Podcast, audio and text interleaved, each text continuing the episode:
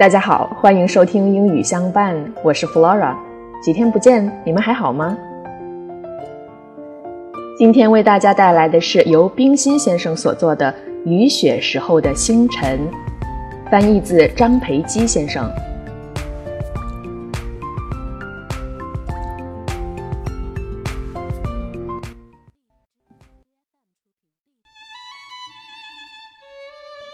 自从参加工作之后，Laura 就一直身处广东地区，几乎没有看雪的机会。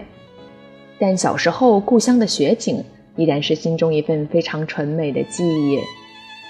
一夜之间，天地变装，远山上的皑皑白雪，风雪中收割大白菜和大白萝卜的爷爷，人在大自然面前可以如此的弱小。那一刻。我仿佛懵懂地体察到什么是天地寂然，物我皆空。好了，接下来我们听听冰心先生关雨雪星辰之时又得到了怎样的体会吧。Stars on a snowy night. The thermometer had dropped 18 degrees below zero. But we still chose to sleep in the porch as usual. In the evening, the most familiar sight to me would be stars in the sky, though they were a mere sprinkle of twinkling dots. Yet I had become so accustomed to them that their occasional absence would bring me loneliness and ennui. It had been snowing all night not a single star in sight. My roommate and I, each wrapped in a quilt, were seated far apart in a different corner of the porch, facing each other and chatting away.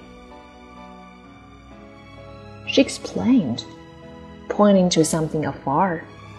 Look, Venus is rising.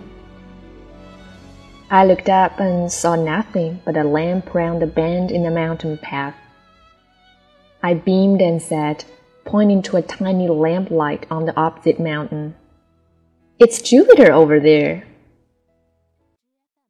More and more lights came into sight as we kept pointing here and there. Lights from hurricane lamps flickering about in the pine forest created the scene of a star studded sky. With the distinction between sky and forest obscured by snowflakes, numerous lamplights now easily passed for as many stars. Completely lost in the make believe world, I seemed to see all the lamplights drifting from the ground, with the illusory stars hanging still overhead. I was spared the effort of tracing their position when I woke up from my dreams in the dead of night. Thus, I found consolation even on a lonely, snowy night.